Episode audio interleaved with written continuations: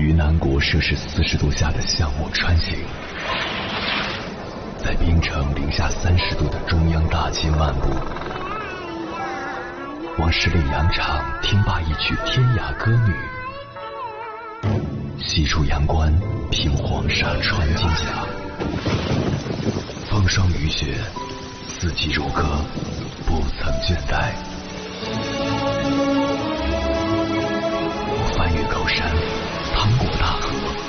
无所畏惧水深和火热，只为打破这千山万水的阻隔，与你相遇。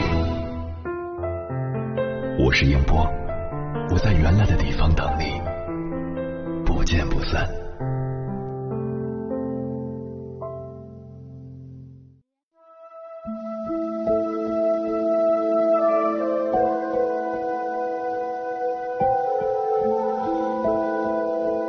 梭罗曾说：“一个人放下的越多，才越富有。人生的富有不是体现在物质上，而是发自内心的丰盈。内心丰盈，生活才能豁达明亮；内心匮乏，人生便会焦虑迷茫。所以，内心越丰盈的人，往往越节制。这种节制体现在三个方面：一，对于金钱不攀比。”有一个女孩叫李小燕，在一家外企工作，收入颇丰，每年的旅游必不可少，每季的潮流服饰也不会错过，手里永远都拿着最新型号的电子产品。但是她自己却有一种莫名的空虚感。直到有一天，她和前辈聊天，才捋清这种感觉。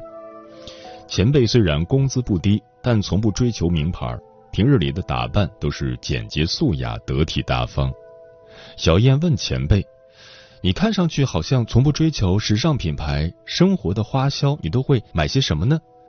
前辈说：“我平常比较爱买书，走到哪里只要遇到书店都会买上几本。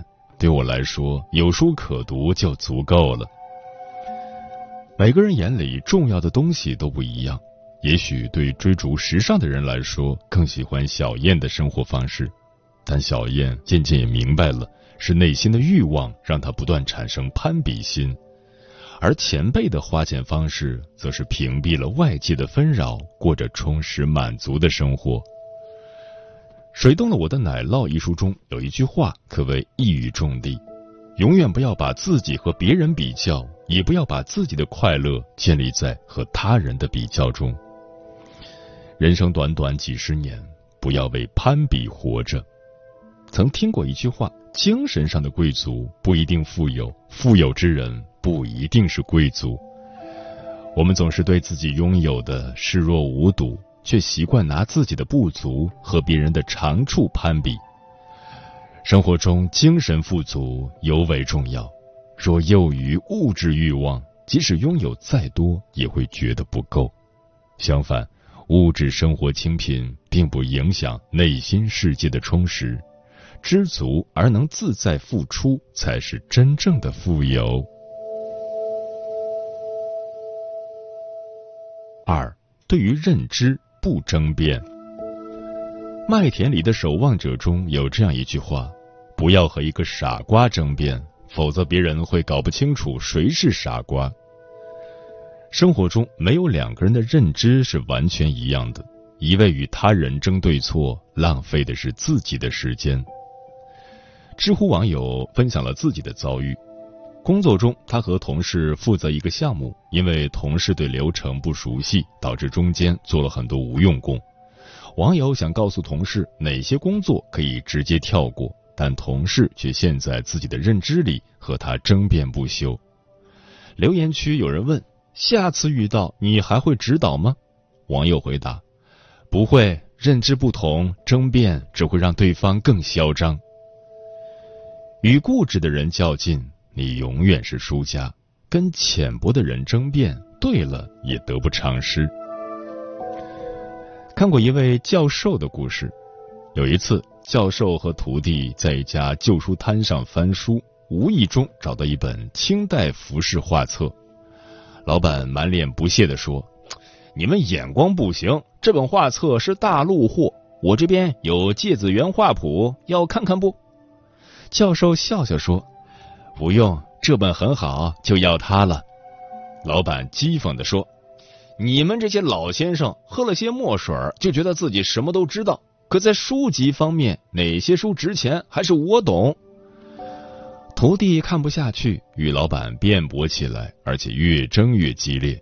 教授赶紧上前阻拦，拉着徒弟就走了。徒弟依然愤愤不平，问教授为什么不生气。教授说：“这有什么好气的？他一个书贩子，当然只懂得拿值不值钱来衡量，却不明白有些书的价值是无法用金钱来计算的。”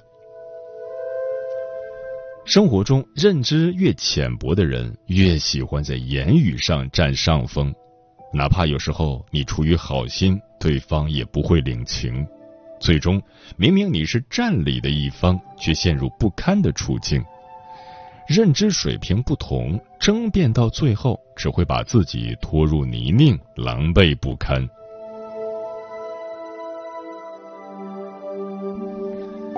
三，对于得失。不焦虑。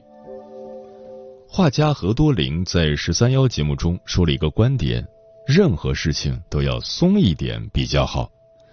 凡是看得太紧，容易拧巴又焦虑；不计较时，反而事半功倍。电视剧《他们的名字》中，雷利是在职场打拼多年的女强人，每个人心里的算盘，她都心知肚明。助理安岩是雷利最信任的人之一。可是雷利的真心相待，却换来安岩在背后的沉重一击。安岩外表淳朴，对雷利也是表现的毫无二心，可在暗地里却联合高层，一次次设局算计雷利。当雷利得知安岩想取代自己时，他面带微笑对安岩说：“穿上高跟鞋是可以让世界看到你，但是穿上平底鞋，我们才能去看世界。”最后，雷利主动离开了辛苦打拼多年的公司。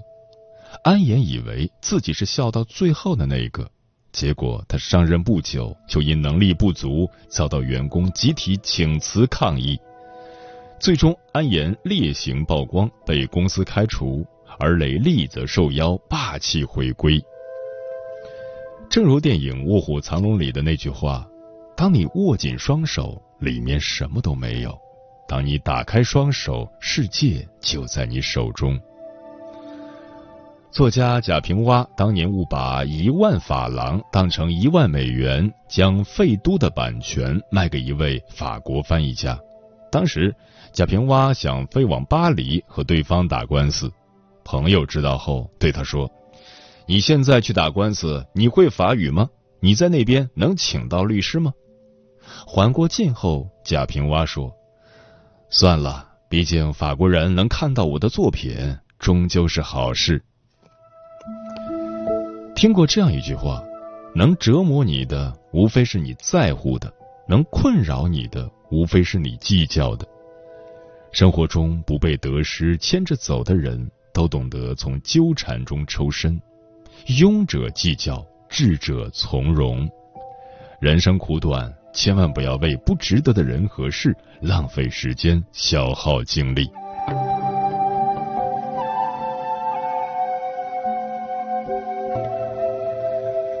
极简生活》一书中有这么一句话：“身边的杂物就跟我们身上的赘肉一样，赘肉越少，心就越轻松。”诚然，人生本就是一场修行，有人输给了攀比。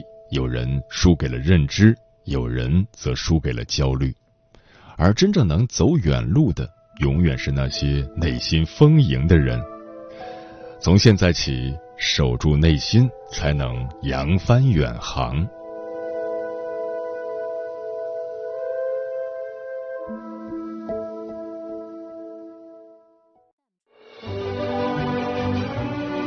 越过山丘，谁在等候？跨过河流，你走了很久。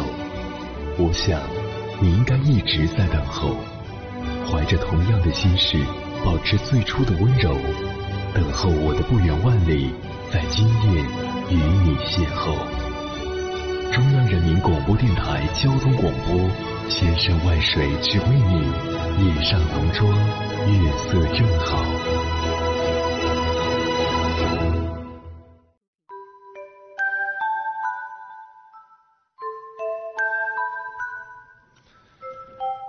谢此刻依然守候在电波那一头的你。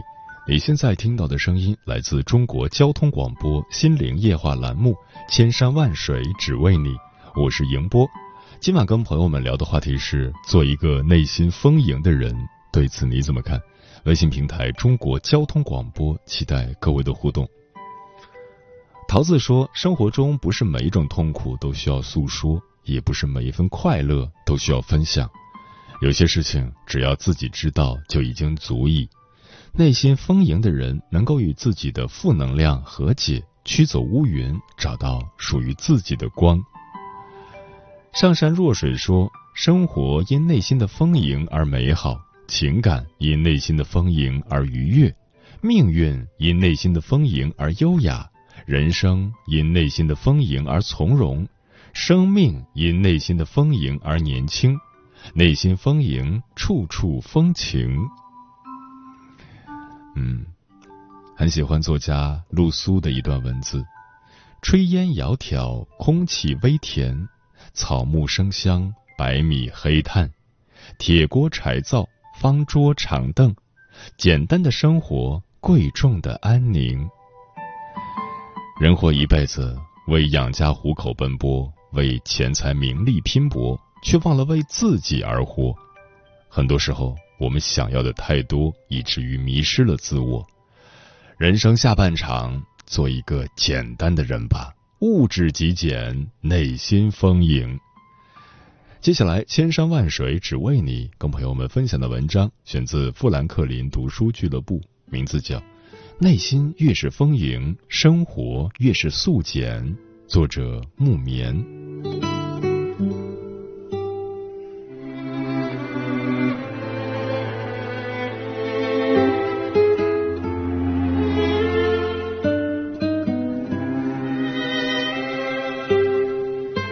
最近整理房间，发现衣柜底层的几件大衣都没有穿过第二次。想起当初买它们的时候，还是花了不少心思和钱的，不禁感慨：我们的生活越来越好，买的东西也越来越多，可真正有价值的东西又有几件呢？我常常在想，我们拥有的越多，就一定会越幸福吗？答案是否定的。那我们为什么还会不停的购买，想从中得到乐趣呢？后来看到了一项心理学研究，似乎能给我们一些启示。哈佛大学曾在一项关于幸福的来源以及影响幸福有哪些因素的调查中发现，幸福的持久度等于基因百分之五十加外部环境百分之十加自我控制百分之四十。首先，幸福的一半是由基因决定的，这表明我们的脑海中可能有一个遗传而来的掌舵小人，它使我们感到幸福或不幸福，这是基因的力量。或许悲观的人会说，一半都由基因决定了，还需要努力什么呢？但是乐观的人会看到，还有一半是由环境等因素决定的。然而，外部环境因素是大多数人会想歪的地方，因为我们往往会把外部环境和自我控制这两部分想反了。有一份研究要求大家预测一下未来什么情况下你觉得会变得更加幸福，收集到的很多答案都跟外部环境有关，比如副教授说：“我评上教授了。”处级干部说：“我升级了。”住小房子的人说：“我换大房子了。”炒股的人说：“股票涨了。”研究者们发现，大多数人爆出来的因素都在于外部环境。于是，他们又花大量的时间和精力去研究外部环境的改变。结果发现，当外部环境改变了，人的确可以变得更加幸福，但是只能提高百分之十。原因在于，幸福受外部环境影响时，它很容易出现一个现象，叫适应。当从小房子换到大房子，刚开始时会很开心，可是三个月后，你可能就被打回原形了，打回到你基因决定的那条线上去了。真正能让我们幸福的是自我控制，也就是你自己决定的人生观、世界观、价值观。你自己控制的如何去看待这个世界、理解这个世界、感知这个世界，这部分可以提升我们的幸福感百分之四十。那种被打回原形的适应现象，就是一种短暂的幸福感，它只是一时的满足，很难持久。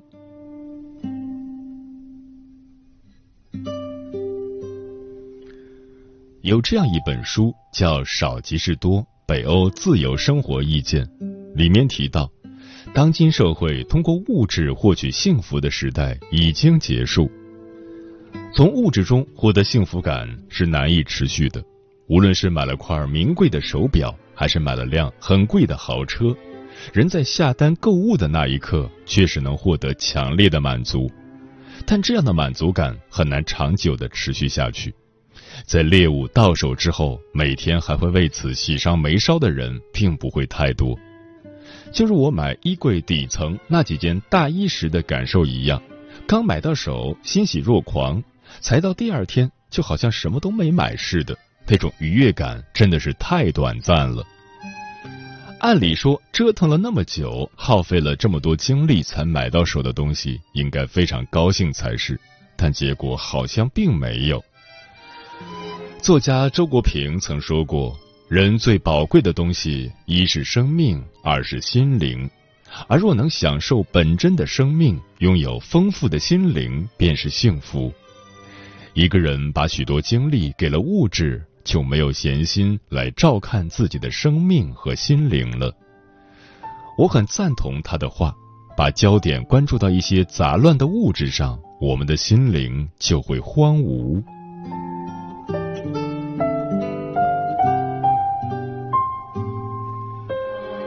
曾在知乎上看过一篇高赞帖子。中国台湾作家舒国志至今租房，家里甚至没有空调和电视机，这在一般人看来实在是颇为寒酸，但却是舒国志幸福生活的基础。他白天在高档酒店里和朋友喝着昂贵的葡萄酒，晚上在干净的房间里美美的入睡，没有多余的东西打扰，走路、吃饭、喝茶实在惬意。把自己从外物中解放出来，于是培养了丰硕的内心。他的这种生活理念，却成了台湾文艺青年争相效仿的时尚。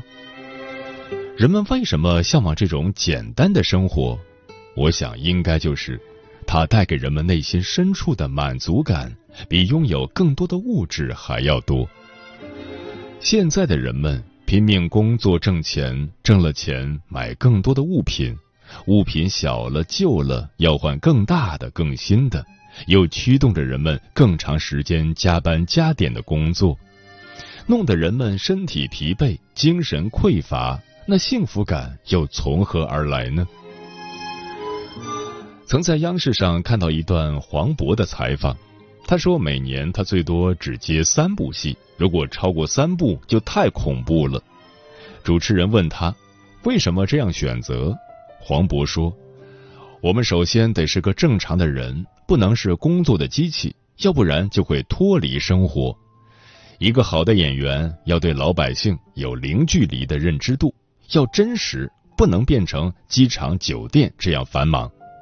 对于每部戏，只要认认真真、低头琢磨，把它演好了。”老天就不会亏待你。他选择在四十岁这一年推掉了所有的片约，重新有了一个新身份，尝试做导演，就是想从另外一个角度对表演有不同的理解和认识。无疑，黄渤减少了片约，接的戏少了，但他的内心是丰盈的，是快乐的。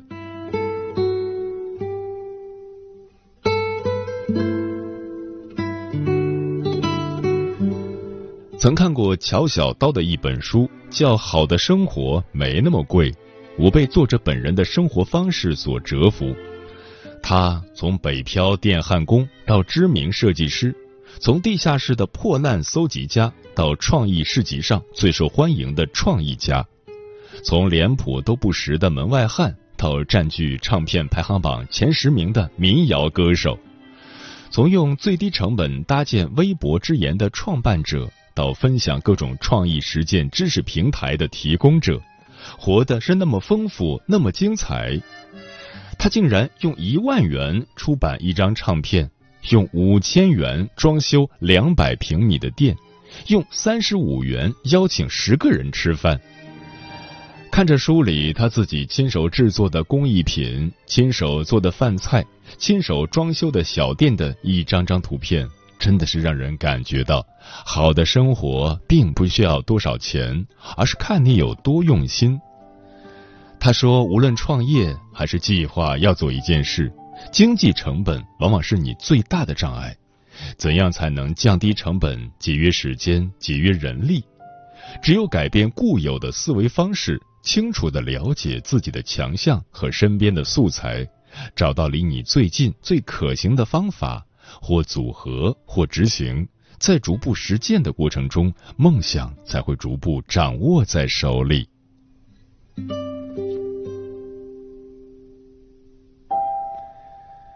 在如今这个社会，从物质富足到精神充实，幸福的形式已经悄然发生改变。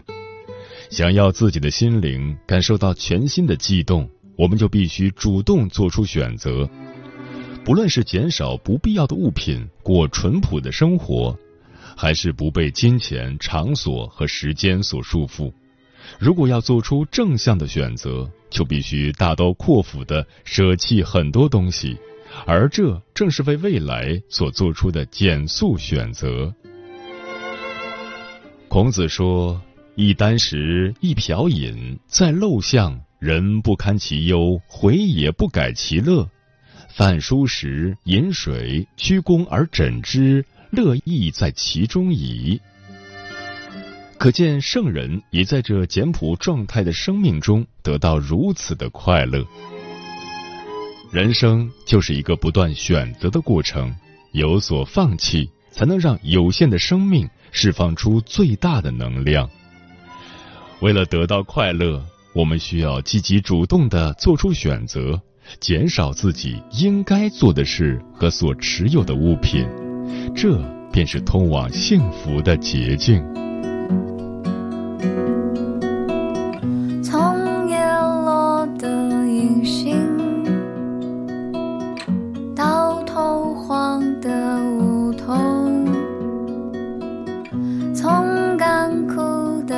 好。